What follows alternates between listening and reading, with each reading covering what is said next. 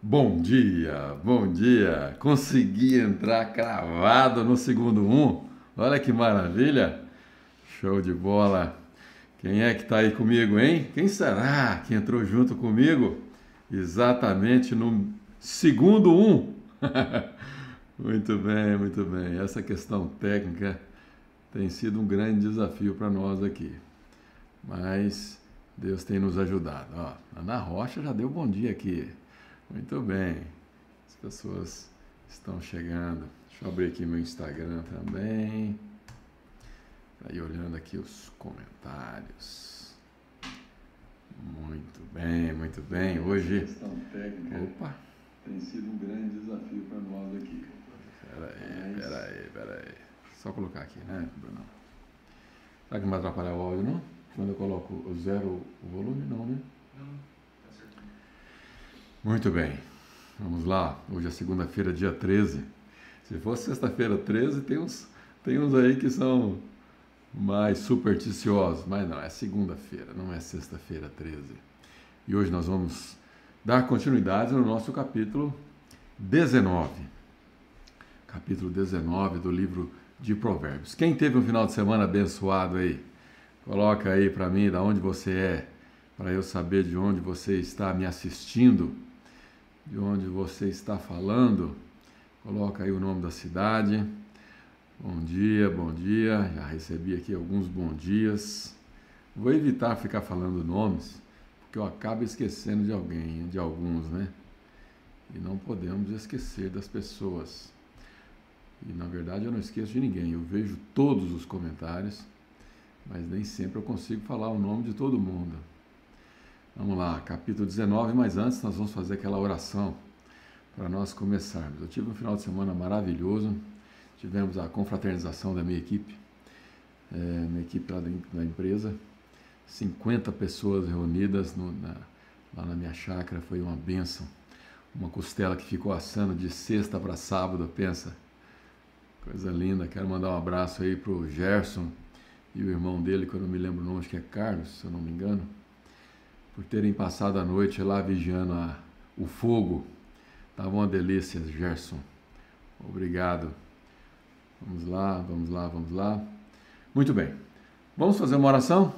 Quem estiver comigo aí, já vai é, arrumando um cantinho, vai sentando aí no, num lugar confortável, relaxando os ombros, como eu sempre gosto de pedir. Por quê? Para que você fique totalmente conectado com Deus.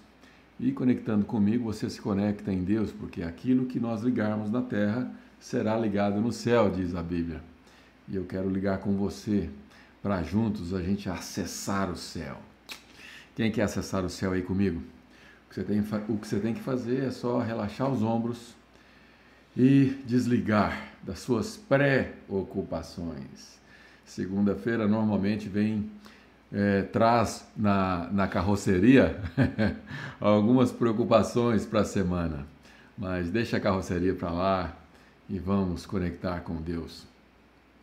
Feche os seus olhos, se você pode, e vamos acessar o céu. Senhor, obrigado, Pai, por essa manhã, essa manhã de segunda-feira, início de semana, início, Deus, um novo começo para nós fazermos da nossa vida algo que possa te agradar. Ó oh Deus, temos uma sete páginas em branco diante de nós, sete dias pela frente, e nós queremos fazer com que valha a pena cada um deles. E para isso, ó Deus, nós precisamos do Senhor. Nós gostaríamos que o Senhor estivesse conosco a cada momento, que nós possamos, ó Deus, tomar decisões certas, que nós possamos, ó Deus, estar contigo a cada instante, a cada decisão, a cada ação, a cada reação. Ó oh Deus, que essa live de hoje seja uma live diferente de todas as outras, ó Pai. Que o Senhor possa me usar como instrumento nas tuas mãos, para que a mensagem que o Senhor tem colocado nos meus lábios possa chegar nos lugares certos. Ó oh Deus, que esse café com propósito atinja o seu propósito, alcance o seu propósito. E que o Senhor possa transformar vidas em nome de Jesus. É que eu te peço grato com ações de graças. Amém. Muito bem, muito bem. Já temos aqui algumas pessoas já comigo e obrigado por cada um de vocês. E vamos então começar, dar continuidade, na verdade, né? No capítulo 19. Se você não estava comigo na sexta-feira, saiba que nós estamos aprendendo o livro de Provérbios no capítulo 19 e hoje nós, nós vamos para o versículo 11, mas eu vou colocar aqui o texto na tela. Já estava esquecendo, né, Samuel? Vou colocar aqui o texto na tela. Texto bíblico. Ok. Lado direito, bonitinho assim. Legal. Pessoal de pessoal de do YouTube vai conseguir visualizar aí e o pessoal do Instagram não vai conseguir, mas não tem problema nenhum, eu vou estar lendo para nós, tá bom? Isso aí. Provérbios 19. Nós terminamos no capítulo 10 e hoje nós vamos continuar no versículo 11. Capítulo não, desculpa. Terminamos no versículo 10 e hoje vamos continuar no versículo 11. E eu já estou aqui com o meu cafezinho. Espero que você esteja com o seu aí também, me fazendo companhia. Muito bem. Então, pois não. Para a direita? Sim? Muito bem. Estamos aqui com um leão novo. Olha que, que lindo. É? Tudo para ficar melhor, para a nossa live ficar bem feitinha. Amanhã nós vamos testar um outro cenário. Nós vamos lá para o meu escritório. É aqui mesmo, aqui em casa, onde eu estou. É, e nós vamos testar um cenário diferente amanhã. E nós paramos na sexta-feira no versículo 10 que diz assim: É estranho um leviano, ou seja, a pessoa que não vive uma vida de bom senso, é, levar uma vida fácil. É estranho, é, porque normalmente, normalmente, quase que de maneira absoluta, a pessoa que é leviana não tem uma vida fácil. Né?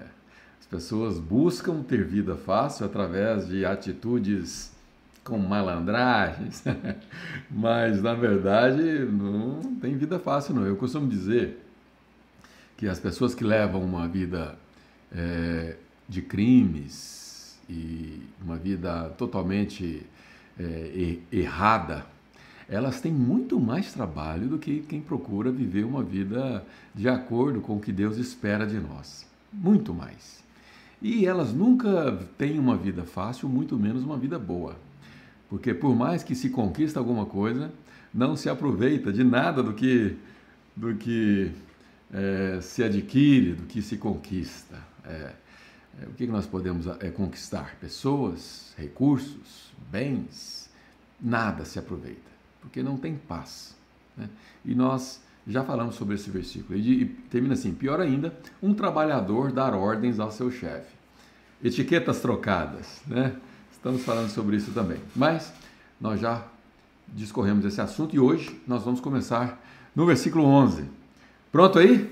Segura na cadeira. Segura aí que nós vamos começar a nossa jornada e eu espero que Deus ele separe tudo. Revele para você. Será que você está com o coração inclinado para aprender? Um coração ensinável? Ou será que você está com o coração fechado? Se você tiver com o coração fechado, dificilmente Deus vai, vai entrar.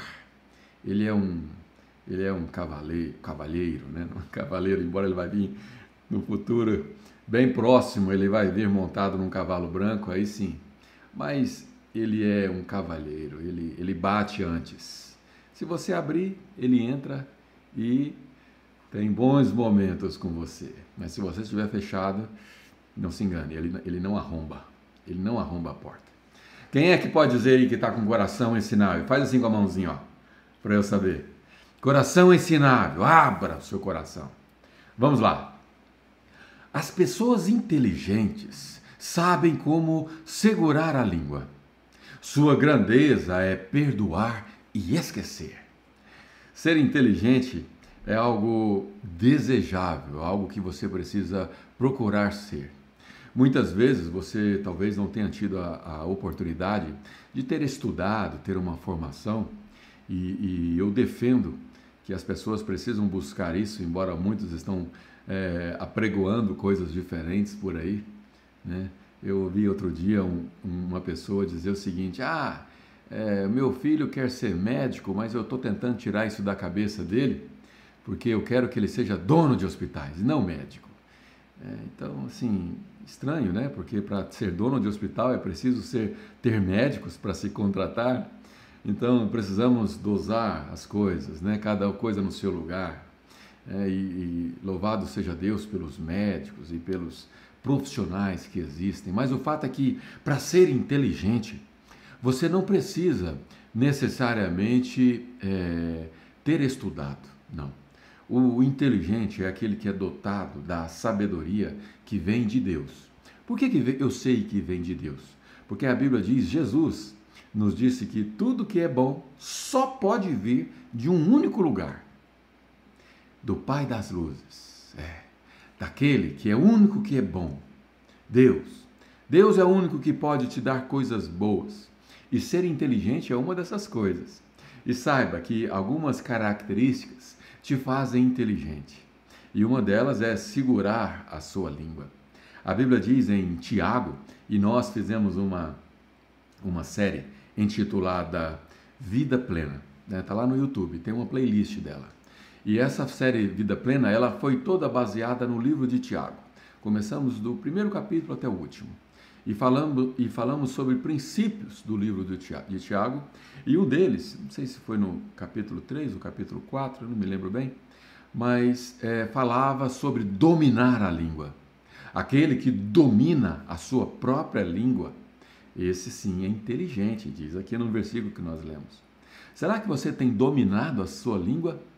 Ou você tem sido daqueles que tudo que vem na cabeça sai falando? Se você é desses, eu tenho certeza que a vida tem sido amarga para você. Amarga. Primeiro, porque você assusta as pessoas e com isso você fica o quê? Sozinho.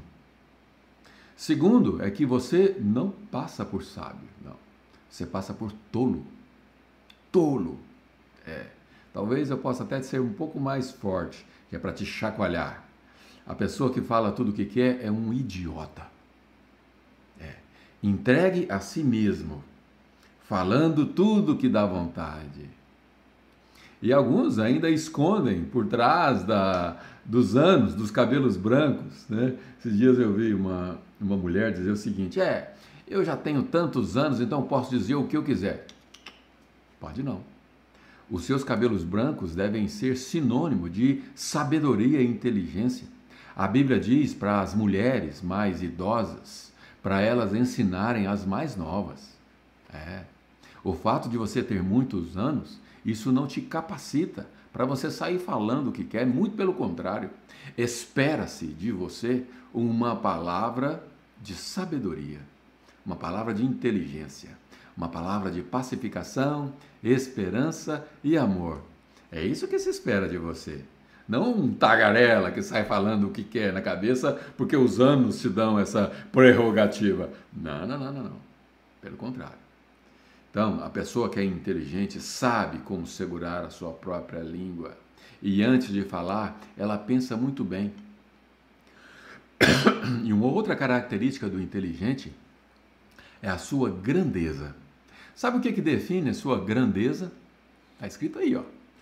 Perdoar e esquecer.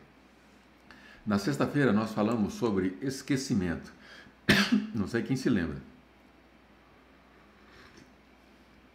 Eu disse o seguinte: o nosso cérebro, quando nós temos é, algum episódio de forte impacto emocional, a nossa memória ela guarda aquilo e aquilo meio que gera um bloqueio naquela área. Né? Por exemplo, se o forte impacto emocional foi com algum relacionamento que você já teve, provavelmente você criou um bloqueio sobre aquilo. E, aqui, e, o, e o bloqueio normalmente ele, ele, ele vem e junto com ele é, cria-se é, é, preconceitos. Né? Por exemplo, eu, quantas, quantas vezes nós já não ouvimos principalmente das mulheres, que o homem não presta. Essa frase, obviamente, foi dita por alguém que, é, por alguém que, que teve uma frustração em algum relacionamento, conheceu algum homem que não prestava e aí saiu reproduzindo isso. E ao reproduzir, pessoas que te têm em alta conta aprendem e recebem aquilo como verdade. E quando você recebe alguma coisa como verdade, aquilo fica guardado aqui no seu subconsciente, gerando barreiras, bloqueios, verdadeiras fortalezas na sua mente, na sua mente subconsciente, que é onde o processo de criação é gerado. E aí, pessoas que poderiam encontrar homens maravilhosos não encontram porque essas barreiras as aprisionam e elas não conseguem chegar até a, a frequência de boas pessoas. Existem homens bons, sim. Existem homens de caráter, existem homens de Deus.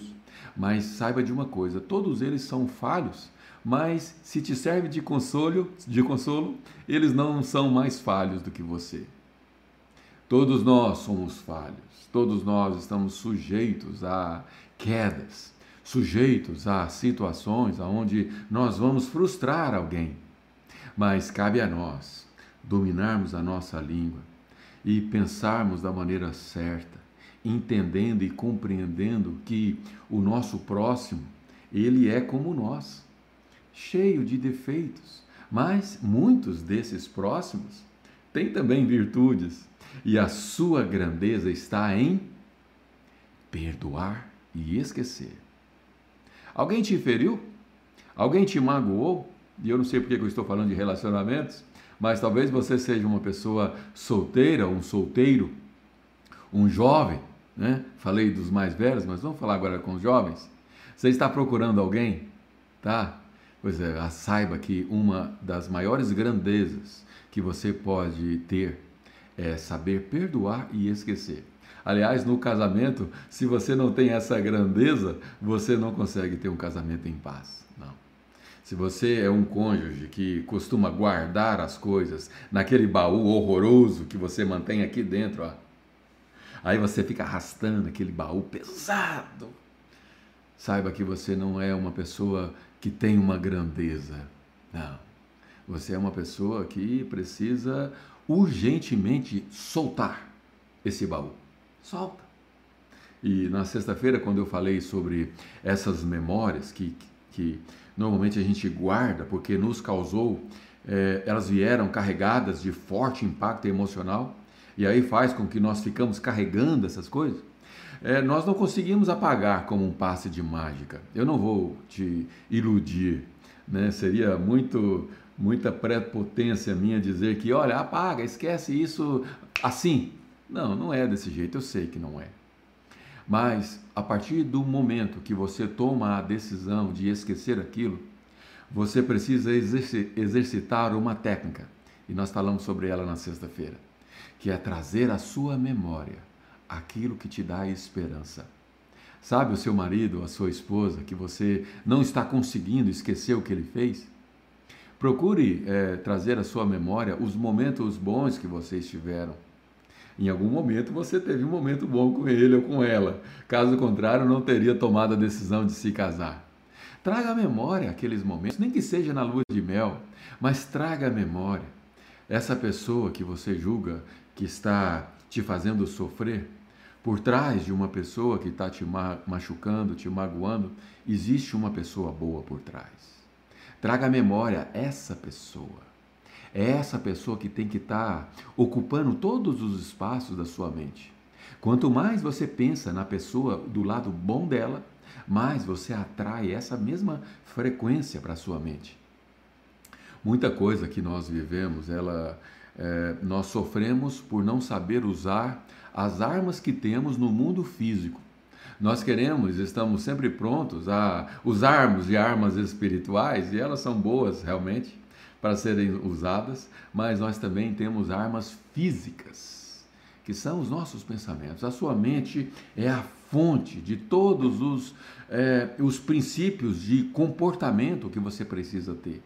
Comece a encher sua mente de sujeira e você vai transbordar sujeira e vai atrair sujeira. Tudo aquilo que você foca se expande. Isso é, uma, é um princípio da física quântica, mas que se aplica a todas as nossas áreas. Porque tudo aquilo que você pensa o dia todo é aquilo que você está atraindo para você. Né? Temos aquele exemplo é, é, bem conhecido da Bíblia, né? que é Jó. Né? Ele diz assim no versículo lá adiante, não me lembro se é 42, 43, mas ele diz assim: Aquilo que eu temia me sobreveio. O que Jó tanto temia que sobreveio sobre ele? Pare de usar a sua mente contra você. Aprenda a usar a sua mente a seu favor. Comece e faça um propósito com você mesmo de ter uma semana, e eu gosto de começos por causa disso. Porque toda vez que eu começo uma semana, um dia, um novo mês, um novo ano, eu começo com o entendimento de que eu tenho uma nova oportunidade pela frente, um novo começo. Que tal você ter uma semana cheia de pensamentos adequados aqui dentro? Que tal começar uma semana com um comportamento de menos reclamação, mais gratidão? Hã? Mais gratidão. Nada é mais gostoso do que estar perto de uma pessoa é, que é contagiante pela sua alegria, pelo seu comportamento de gratidão. Como é bom você encontrar pessoas que são gratas, gratas a Deus, grata pela vida, pelo ar, coisas simples. As coisas mais simples que nós temos são aquelas que mais devem nos alegrar. Você já agradeceu a Deus pelo dia? Você já agradeceu a Deus por estar vivo? Você já agradeceu a Deus por ter do seu lado um cônjuge, um marido, uma esposa? Você já agradeceu a Deus pelos seus filhos? Você sabia que existem casais que dariam qualquer coisa para tê-los? Você sabia que tem homens e mulheres que não tiveram o privilégio de encontrar um marido ou uma esposa? Você sabia que muitos já tiveram e perderam por falta de inteligência? É, a falta de inteligência, a falta de sabedoria nos faz, nos leva a perder coisas. E muitas vezes, se você admitir, você vai concordar comigo que você perdeu coisas, não sei se você perdeu algum casamento, algum relacionamento, mas você perdeu coisas com certeza. Você pode ter perdido um emprego, você pode ter perdido amizade, você pode ter perdido é, qualquer coisa, bens, não importa. Você vai perceber que em algum momento você errou por falta de sabedoria. Falta de sabedoria em segurar a própria língua e a grandeza de se perdoar e esquecer. A Bíblia nos diz que Deus jogou no mar do esquecimento os nossos pecados e as nossas faltas. Nós precisamos saber jogar no mar do esquecimento aquilo que nos causa dor. E embora você ainda continue lembrando daquilo é, em algum momento, porque você não pode apagar, mas você pode empilhar novas memórias sobre aquilo, a ponto daquilo um dia desaparecer. Ou se não desaparecer, aquilo passa a ser inofensivo. Passa talvez a ser uma experiência positiva e não negativa do jeito que está sendo. Aprenda, aprenda a perdoar. Desenvolva essa grandeza. E nós gastamos bastante tempo aqui nesse primeiro, né? Vamos adiantar. Versículo 12. Os líderes de mau gênio são como uma onça brava. Já os bondosos são como o orvalho fresco da manhã. É, eu, como líder, é, como e todos nós somos líderes em alguma área, né? e, e, o fato é que nem não são todos os dias que nós somos como orvalho fresco. Mas saiba de uma coisa: você precisa ser. E ainda que você não consiga ser em todos os momentos, porque alguns momentos exige do, do líder uma atitude um pouco mais austera, um pouco mais rígida, mas nós precisamos ser orvalho na vida das pessoas, na vida dos nossos liderados. Você é dona de casa, nem trabalha fora nem nada, e acha que não é líder de nada? Você é líder sim.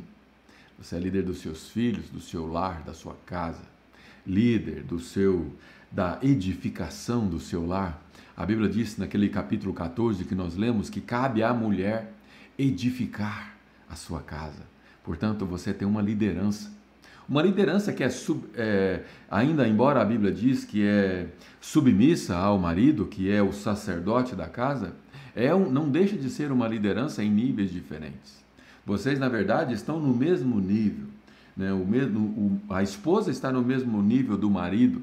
Portanto, a palavra final precisa ser do marido. E não ache que isso seja fácil. Não ache que isso te diminua. Muito pelo contrário. Cabe a você, mulheres. Cabe a vocês edificar a sua casa. É. Portanto, líder de mau gênio são como uma onça brava. E a verdade é que ninguém gosta de passar perto de uma onça brava. Uma onça brava é perigoso. E nós precisamos ser pessoas de um gênio diferente. Dominar o nosso gênio é algo que nós precisamos dominar além da nossa língua, dominar a nossa personalidade, dominar aquelas palavras que muitas vezes saem com é, recheadas de qualquer coisa menos de maldade. Lembre-se que tudo que você disser precisa ser pacificador precisa trazer esperança e precisa ser recheado com amor. Versículo 13: Um pai, que é outro líder, perde a vontade de viver por causa de um filho insensato. Nada é mais triste do, do, do, que um filho insensato. E geralmente o filho insensato ele é assim por falha do próprio pai. O pai que não disciplina o seu filho gera filhos insensatos. E a disciplina, muitas vezes, ela vem de forma verbal, ela precisa vir de forma verbal, mas ela também precisa vir de forma é, de vara. É, quando seus filhos são pequenos, alguns comportamentos precisam ser com a varinha, no lugar certo, na hora certa, sem ódio. É impossível você disciplinar com a vara sem estar nervoso, muitas vezes, mas isso está errado. O correto é você disciplinar de uma maneira consciente, que você está corrigindo, dando a ele um forte impacto emocional para que ele não faça novamente.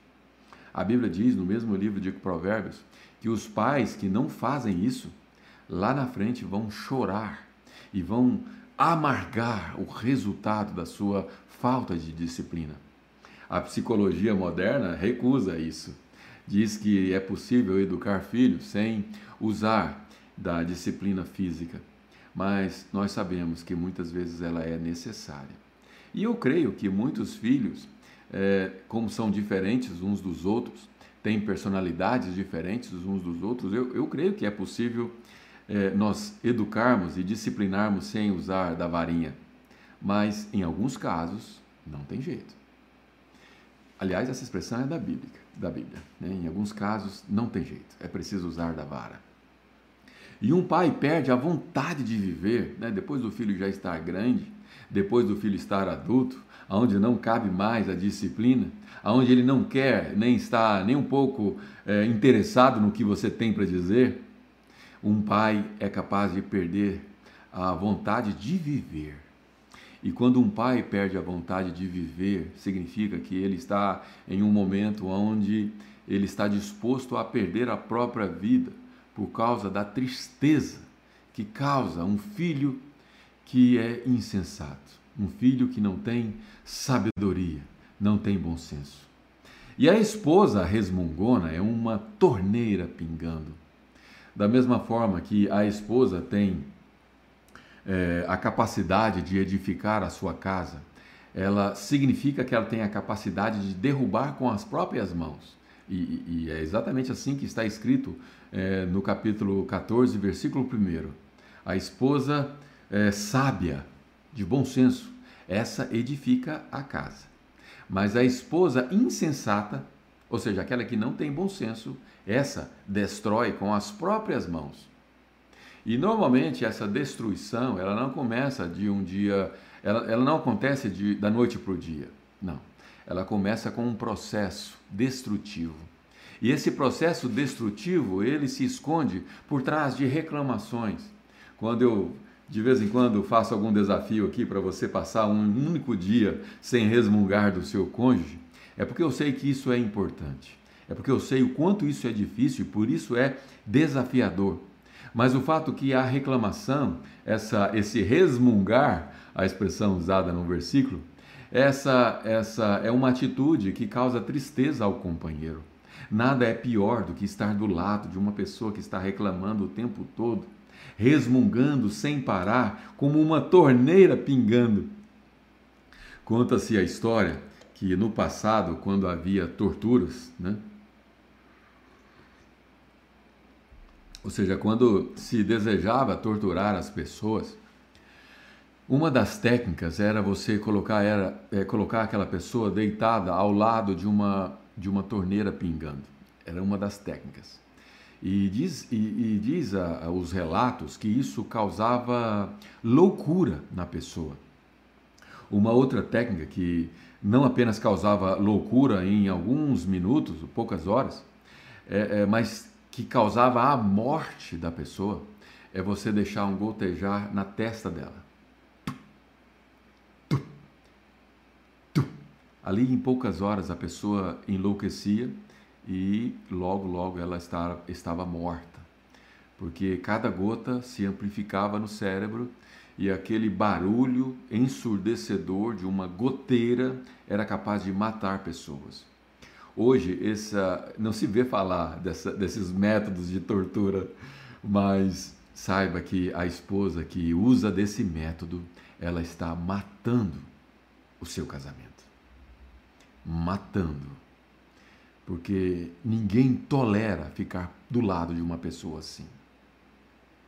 E infelizmente essa, se você esposas, se vocês esposas admitirem, é algo que você precisa dominar porque você começa a reclamar aqui, né, reclamar da toalha na cama, né, Carlão? Falamos sobre isso no, no final de semana. Começa a reclamar da pasta de dente, começa a reclamar do chinelo, começa a reclamar da cueca no chão do banheiro, começa a reclamar de coisas pequenas e de outras mais sérias, e do dinheiro que não dá para nada, e daquilo que está faltando, e tarará, comprou o que eu não queria, eu queria da cor azul, você comprou da cor verde, você não presta atenção no que eu falo, você não escuta o que eu digo, e as reclamações continuam, e entra dia e sai dia, a reclamação continua.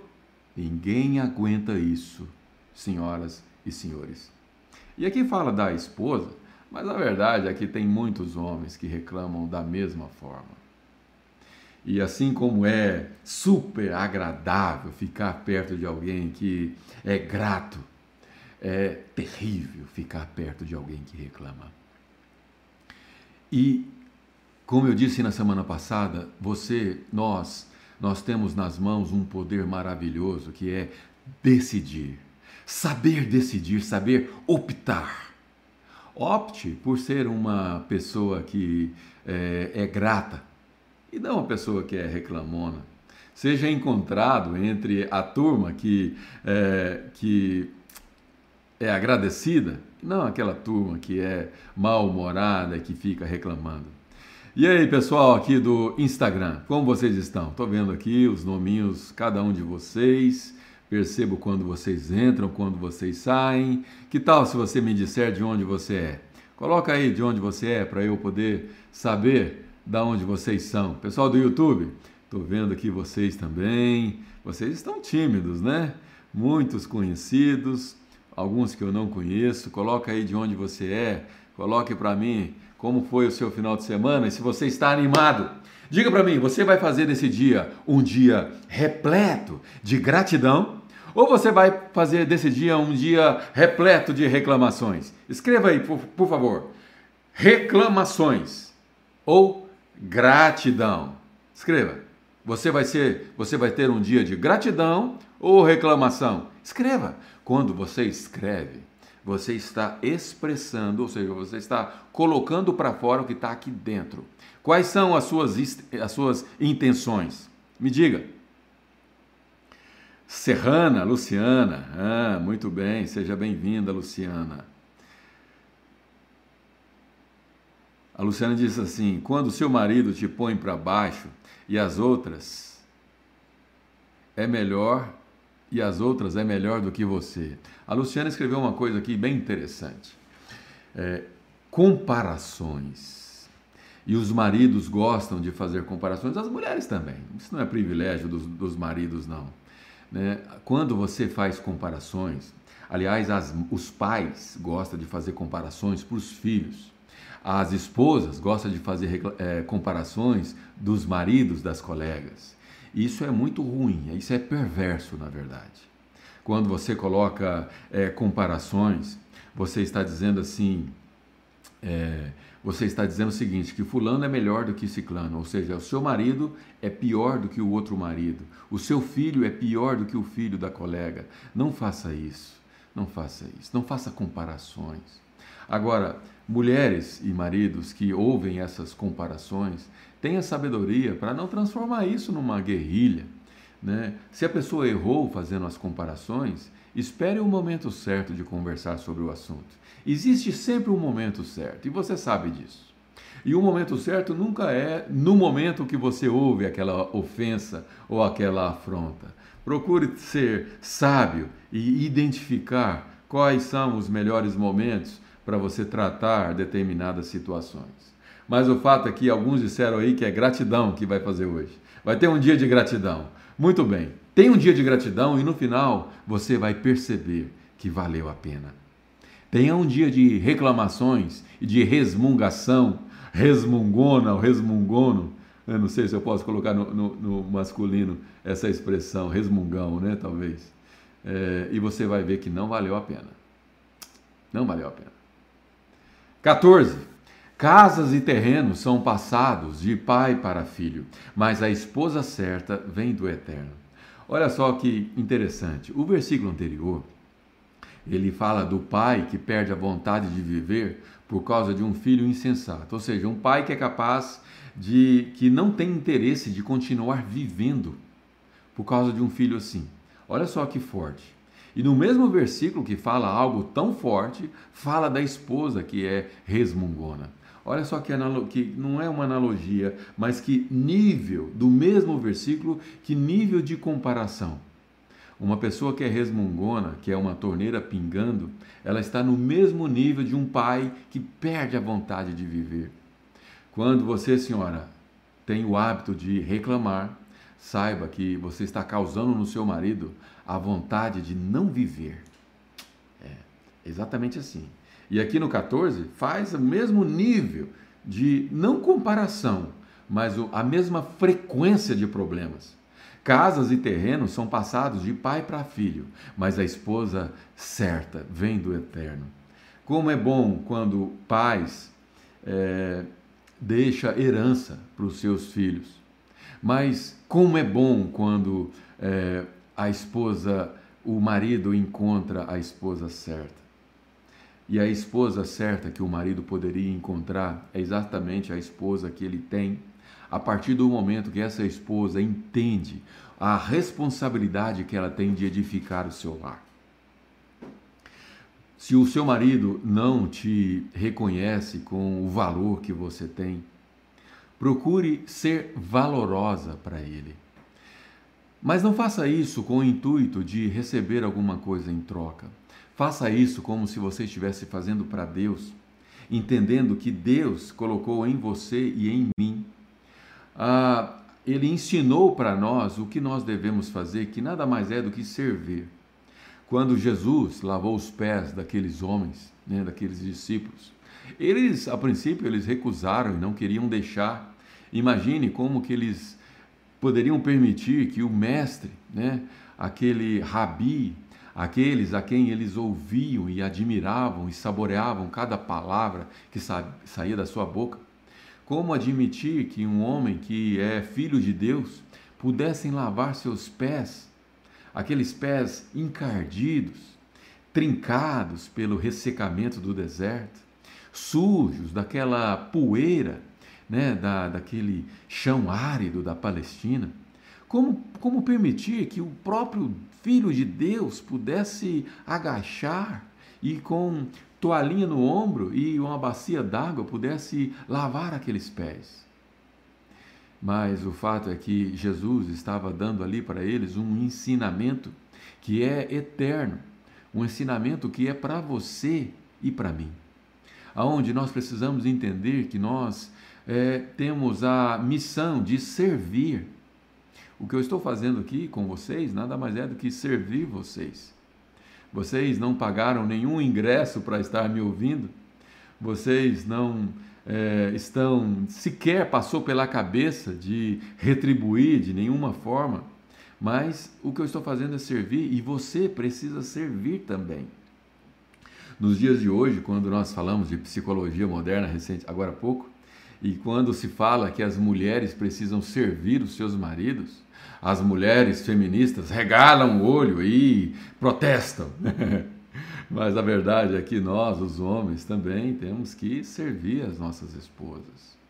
Servir com o tempo, servir com os nossos recursos, servir com atenção, servir, servir, servir, não importa de que forma, você precisa servir.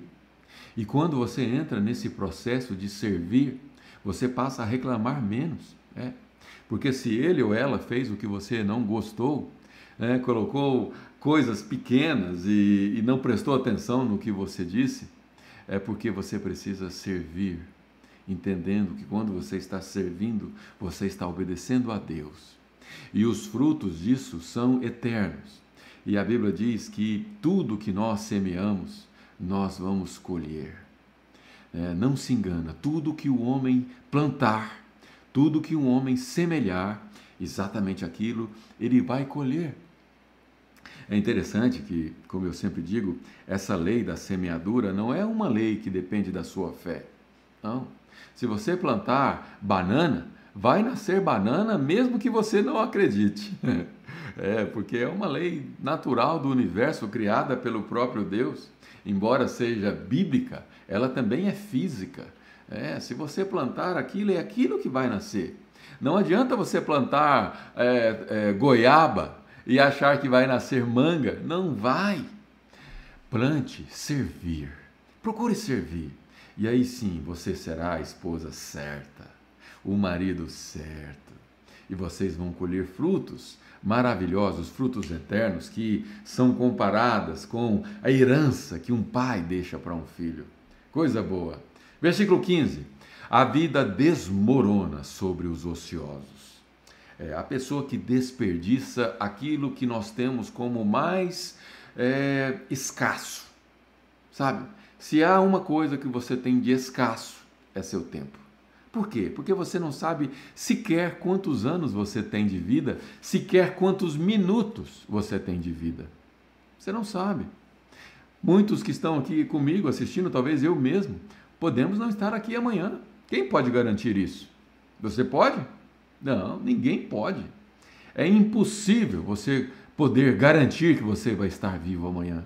Portanto, desperdiçar o seu tempo com ociosidade é você pedir para que a vida desmorone sobre você mesmo. Os preguiçosos acabam passando fome. Olha só, a preguiça ela atrai a miséria a preguiça e o tempo desperdiçado atrai para você a escassez. Não seja, não seja pego entre aqueles que estão desperdiçando tempo. Use o seu tempo. Se você tem o privilégio de ter tempo disponível, use isso como aprendizado. Procure aprender, procure obter conhecimento e comece a produzir. Você foi chamado para produzir. Você não foi chamado para ficar ocioso. O nosso Pai, Jesus disse, que trabalha até hoje. E ele trabalha incessantemente, porque ele é um Deus criador, um Deus produtivo. E ele te criou com essa mesma habilidade. E espera que você seja também produtivo. Muitos aqui disseram que é gratidão, gratidão, gratidão. Ótimo, que bom que eu não vi ninguém aqui que disse que ia resmungar durante o dia. Glória a Deus por isso. Tatiana escreveu assim: A grama do vizinho é sempre mais verde, mas muitos não sabem que a grama do vizinho é artificial. É. Ficar comparando com o vizinho é algo que você não pode fazer. Primeiro, porque você agride quem está junto de você, quem está do seu lado. Você vê a grama do vizinho verdinha, mas você não sabe as lutas que ele tem e você não sabe sequer se aquela grama é de verdade porque as pessoas transmitem aquilo que elas querem transmitir. Quando você olha as redes sociais do seu vizinho, você vê lá fotos belíssimas. Agora, você acha que ele ia colocar as fotos dele é, chorando? Você acha que no momento ali, que ele está naquele momento de tristeza e de desespero, ele vai fazer uma selfie e vai postar? Não, não, não, não. O seu marido é aquele que vê você com o cabelo desgrenhado pela manhã, né? o olho remelento, sem nenhuma maquiagem. E a mesma coisa a esposa. Vê você com esse barrigão lá no sofá, vê você como você é. Agora o seu vizinho não vê você assim. Não, ele vê você top. A sua melhor foto. Ficou tão boa que você decide postar. É isso que seu vizinho vê. Mas a verdade é só o seu cônjuge, é só a sua família que você muitas vezes despreza. São eles é que vê quem você realmente é. Quando você deita na cama no final do dia e você reflete sobre o dia que você teve, você será que você pode se orgulhar do dia que você teve? Foi um dia repleto de gratidão que contagiou a muitos? Ou será que foi um dia cheio de reclamações, comparações? Um dia que você causou tristeza para as pessoas que estão ao seu redor? Precisamos fazer valer a pena cada minuto, para que quando nós chegamos, chegarmos no final do dia, nós possamos saber exatamente o que nós fizemos e termos a consciência de que nós fizemos direitinho. Vamos lá! Então a vida desmorona sobre os ociosos e o preguiçoso acaba passando fome. Forte, forte. Versículo 16: Guarde as leis e guardará a sua vida. O viver descuidado é morte certa. Né? Outro versículo que não é uma dualidade, pelo contrário, são versículos que fazem menção a coisas diferentes, mas na mesma frequência. Guardar as leis, e quais são as leis? Quem é o maior legislador que já existiu na história do universo? Deus. Deus é o grande legislador. Ele criou todas as leis. Quando a Terra está na sua órbita, na sua órbita perfeita, na distância certa do Sol, né, onde o satélite, que é a Lua, está na distância certinha. Deus, quando fez tudo isso, ele criou a lei da gravidade que mantém tudo no seu lugar. Isso quer dizer que se alguma coisa sair do lugar, se alguma dessas leis forem violadas, um desastre iminente pode acontecer.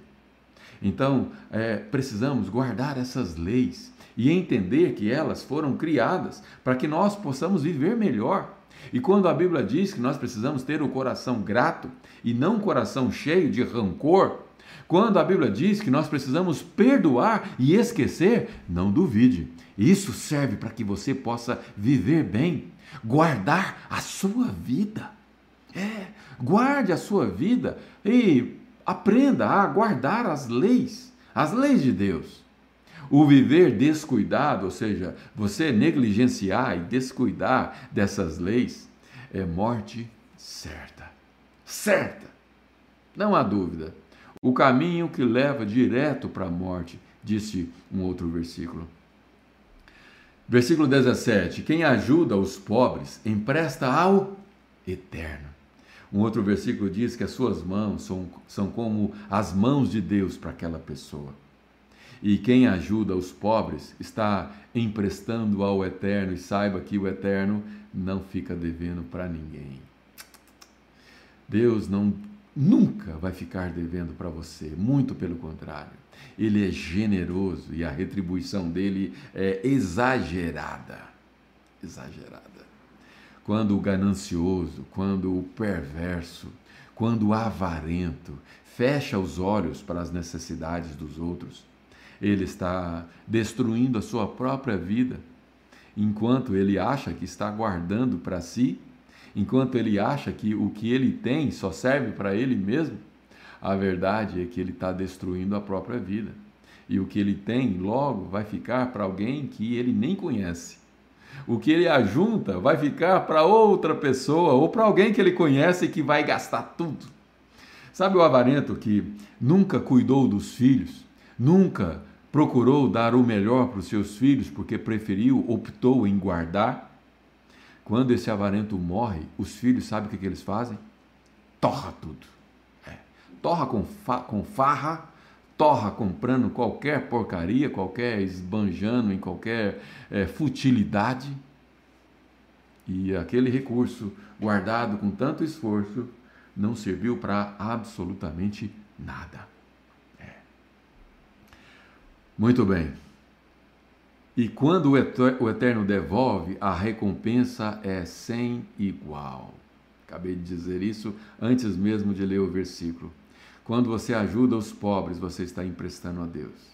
E quando Deus te devolve, é porque tudo que você empresta para Deus vai voltar para você. Se você emprestar para o seu amigo, talvez você perca o amigo e o dinheiro. Né? Mas se você emprestar para Deus, ele devolve e a recompensa é sem igual. Não é igual o que você emprestou, não, não, não. É muito maior, muito superior.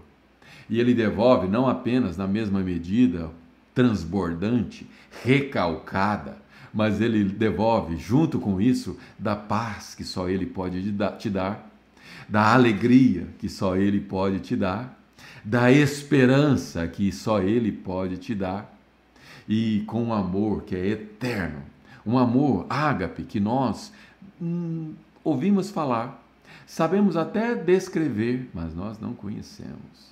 O nosso coração, que é mau, que é corrupto, não consegue descrever esse amor. A Aline Araújo disse assim: Como tenho aprendido, esta live é uma preciosidade. Puxa vida, Aline, você me emociona com as suas palavras. Obrigado. Obrigado a cada um de vocês que está aqui comigo. E se você que está aí não clicou no curtir, no gostei, aí no YouTube, faça isso agora. Faça isso.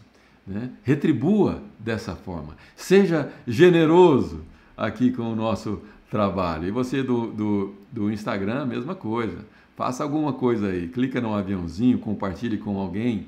Estamos indo aqui para o final da nossa live de hoje. E nós vamos agora para o versículo 18. Versículo 18: Discipline seus filhos enquanto ainda tem oportunidade. Olha só. Eu não sei se vocês sabem, vou confessar uma coisa aqui para vocês. Os meus vídeos que eu tenho lá no meu canal do Instagram, os vídeos gravados que não são live, todos eles eu, eu fiz um, um roteiro que tinha começo, meio e fim para que eu pudesse transmitir para vocês o que eu queria. Né? Então eu tinha uma ideia, vou falar sobre isso, vou ajudar pessoas sobre esse assunto. E aí eu sempre fiz um roteiro e a gente fez dessa forma. Lives eu tenho feito diferente. Lives eu não preparo absolutamente nada. E olha que eu não tenho esse costume. Sempre que eu preguei em igrejas e, e sempre que eu é, ia levar a mensagem em algum lugar, eu normalmente eu fazia um esboçozinho. e eu, e eu sempre observei que eu nunca usava o esboço. Né? Ali eu começava a desenrolar o assunto e, e não usava. Mas o esboço eu fazia e aquilo me ajudava de alguma forma, pelo menos para eu saber uh, o que, que eu ia falar. Mas as lives eu não leio o capítulo antes. Né? De vez em quando eu ouço o áudio, porque eu tenho todo o capítulo de Provérbios gravado lá no YouTube Inclusive, é, sempre que eu vou entrar num capítulo, eu coloco lá o link do, do capítulo para o pessoal do, do grupo de WhatsApp poder ouvir sobre aquele capítulo. E se você não está no nosso grupo de WhatsApp, vamos, procure entrar, porque lá eu dou uma palavra que eu não dou em lugar nenhum, uma palavra específica para o grupo, uma palavra do dia e ali na nossa intimidade, que eu chamo, né? Já estamos indo para o nosso segundo grupo, o primeiro já está lotado, é, mas o fato é que nas lives eu não leio o capítulo e não faço um, um, um planejamento do que eu vou falar. E de alguma maneira nós estamos fazendo assim, está dando certo, e eu acho que, é, é, embora seja diferente de tudo que eu já fiz, eu acho que eu estou dessa forma dando espaço para Deus me usar totalmente e não algo que foi planejado da minha mente. O que eu faço aqui nada mais é do que abrir a minha boca com o entendimento de que Deus está falando através de mim. E olha só que interessante, nós falamos de filho mais cedo e nós falamos sobre disciplina. E eu não me lembrava, eu sei que Provérbios fala disso a todo momento, né, em várias passagens, mas eu não me lembrava que nesse capítulo ia falar de novo sobre isso. E o fato é que aqui está dizendo o seguinte: discipline seus filhos enquanto ainda tem oportunidade. Quando eu disse no início da live que você precisa disciplinar os seus filhos, enquanto eles ainda são pequenos. e que, se preciso for, não necessariamente, mas se preciso for, usar da varinha, né? usar de uma chineladinha no lugar certo, na força certa, sem raiva, sem ódio, mas do jeito que serve para que ele entenda que aquilo foi errado e não pode se repetir. Né? Aqui está dizendo exatamente a mesma coisa. Enquanto ainda tem oportunidade. Porque sabe o que acontece, pais e mães? Vai chegar um momento em que você não vai ter mais oportunidade. É. Vai chegar um momento que eles sequer vão querer ouvir o que você tem a dizer. Infelizmente, tem essa fase. Por melhor que você tenha sido como pai, há uma fase ali entre a pré-adolescência até. Bom, alguns amadurecem mais cedo, né? e ali com os 25, 24, já tem essa maturidade em saber que o que os mais velhos dizem tem valor. Outros demoram muito e entram ali por 40, 50 anos sem entender isso. Feliz é aquele pai que percebe que os filhos amadureceram mais cedo. Né? Mas seja como for, há momentos em que você não vai poder mais corrigir o seu filho. E a Bíblia nos diz que nós precisamos corrigir enquanto ainda tem tempo. Enquanto você ainda tem a oportunidade. Fazer tudo o que querem acabará com a vida deles. Se você fizer tudo o que o seu filho quer, porque você quer ser um bom pai, Alguns se escondem por trás daquela frase: Ah, eu não quero que o meu filho passe pelo que eu passei. E aí faz tudo o que eles querem. Isso não faz bem para o seu filho. Fazer tudo o que eles querem acabará, acabará com a vida deles. E esse acabará com a vida deles aqui é literal. É, literal. Quando o filho não ouve, não ouve a voz da disciplina dos seus pais, não se engane ele não vai ouvir a voz da disciplina de Deus. É. Se o seu filho não é capaz de ouvir a voz da disciplina do pai que ele vê, ele não vai ouvir a voz da disciplina do Deus que ele não vê. Não. E isso pode acabar com a vida dele. Leve isso a sério. Versículo 19: Deixe que os esquentados sofram as consequências da própria ira se você tentar ajudar, apenas irá piorar as coisas. Quando você está diante de uma pessoa que está esquentada, talvez seja o seu próprio marido, ou a sua esposa, não sei, né? É, não deveríamos agir dessa forma, mas de vez em quando nós nos pegamos esquentados. E o fato é que nós precisamos é, nos de, é, policiar, né? usando uma, uma expressão um pouco diferente. Policiar é nos observar né? Nós precisamos nos conter. A Bíblia diz assim: é, ireis, que nós devemos irar, mas não pecar. Né? Irar e não pecar é algo que tem uma diferença bem sutil, mas é possível. O fato é que se você está no momento que você está esquentado, ou seu marido está esquentado, procure não esquentar junto. Procure só ouvir. E no momento certo você conversa sobre o assunto. Mas o fato é que os esquentados, os, os esquentados, eles, eles é, sofrem a própria consequência da sua ira. Né? E se você tentar ajudar naquele momento, você apenas irá piorar as coisas. Saber ajudar é preciso é saber identificar o momento certo de se ajudar. Até para ajudar alguém nós precisamos ter sabedoria. Até para ajudar o nosso próximo nós precisamos ter sabedoria. Até para ajudar os pobres, nós precisamos ter sabedoria. O fato de você não não ter que recusar, não ter que esconder as suas mãos da dificuldade deles, não significa que você deve ajudar de qualquer jeito. Significa que você precisa saber como ajudar. E se tratando de pessoas esquentadas, é preciso também ter entendimento e sabedoria. E eu queria terminar agora no versículo 20, né? Começamos do 11 e vamos até o 20, 10 versículos novamente. Aceite os bons conselhos e a correção. Esse é o caminho de uma vida boa e sábia. Os arrogantes, os prepotentes, os insensatos, eles não aceitam. Não. Eles não aceitam bons conselhos, eles recusam. Por isso, aquela fase difícil entre a pré-adolescência e o início da, da juventude é, são períodos bem difíceis, onde os jovens cometem muitos erros, justamente porque eles não querem ouvir conselhos, eles não querem ouvir a correção de ninguém, não. Eles já estão numa idade que os pais já não têm mais a oportunidade de corrigir. Né? Nenhum pai é louco de dar uma varada num filho de 18 anos. Né? Não, viraria uma briga no braço. Né? Isso é falta de sabedoria. Já teve a oportunidade. Se você não corrigiu quando eles eram crianças, quando adulto você não vai conseguir corrigir fisicamente. Não. O máximo que você vai fazer é dar, trazer a eles é, conselhos, correções verbais. Mas é, passou do tempo da varinha. Né? Esse e a correção, é, aquele que dá ouvido à correção, é, esse sim tem uma vida, um caminho de uma vida boa e sábia. E não ouvir conselhos é a pior coisa que você pode fazer da sua vida. Por mais maduro que você seja, por mais experiente que você julgue ser, saiba que você ainda não terminou de aprender tudo o que você é, precisa aprender. Estive falando com um casal de amigos esse final de semana e nós falamos justamente disso, que o aprendizado não termina nunca.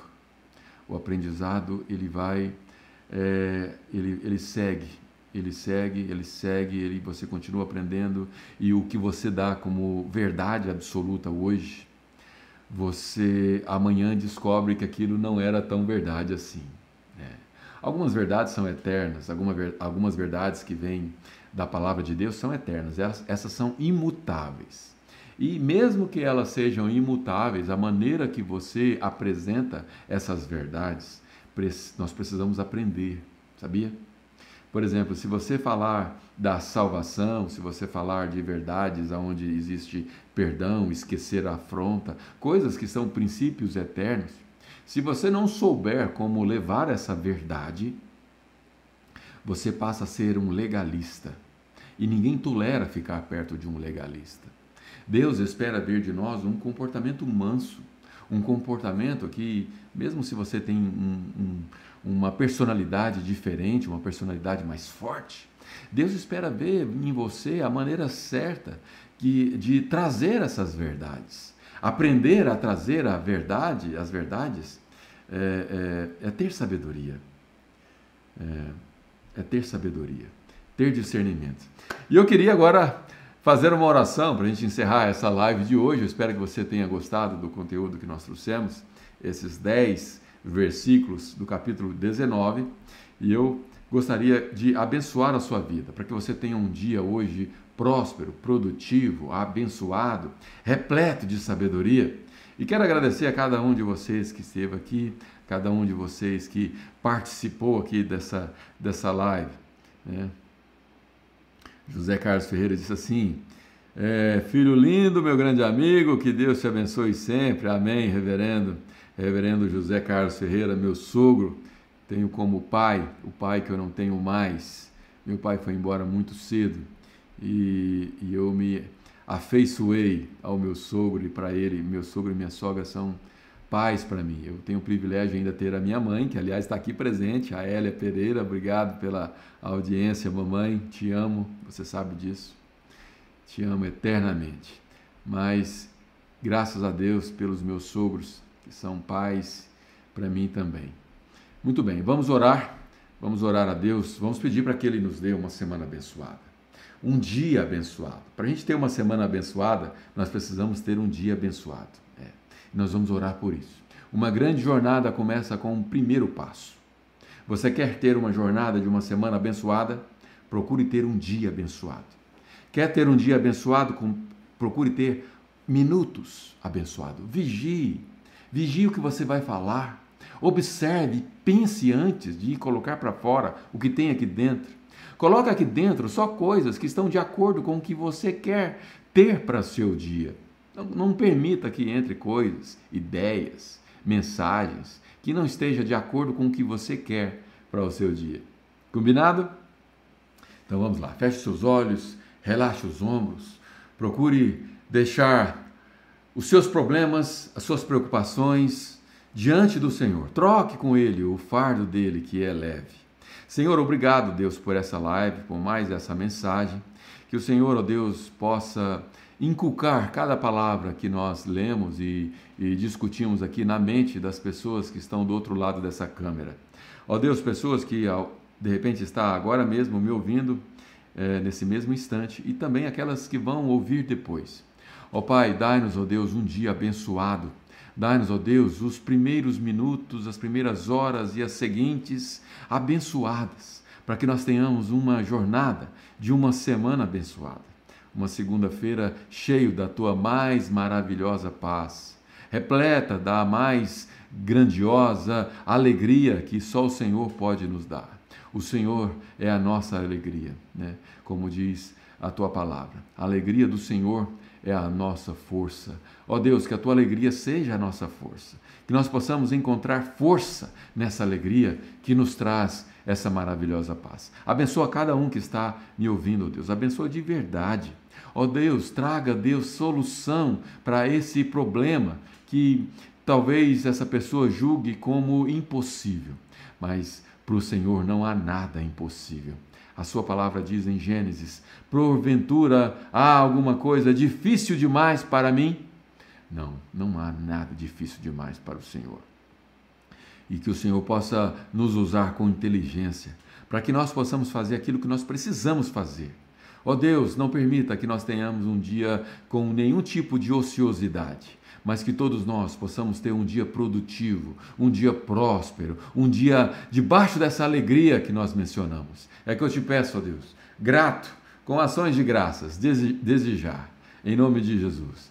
Amém, amém. Obrigado pela, pela audiência, obrigado por mais esse, é, é, essa, essa live Café com Propósito que nós possamos ter um dia abençoado e amanhã estamos juntos, sete horas, aqui comigo. Um beijo, nos vemos amanhã.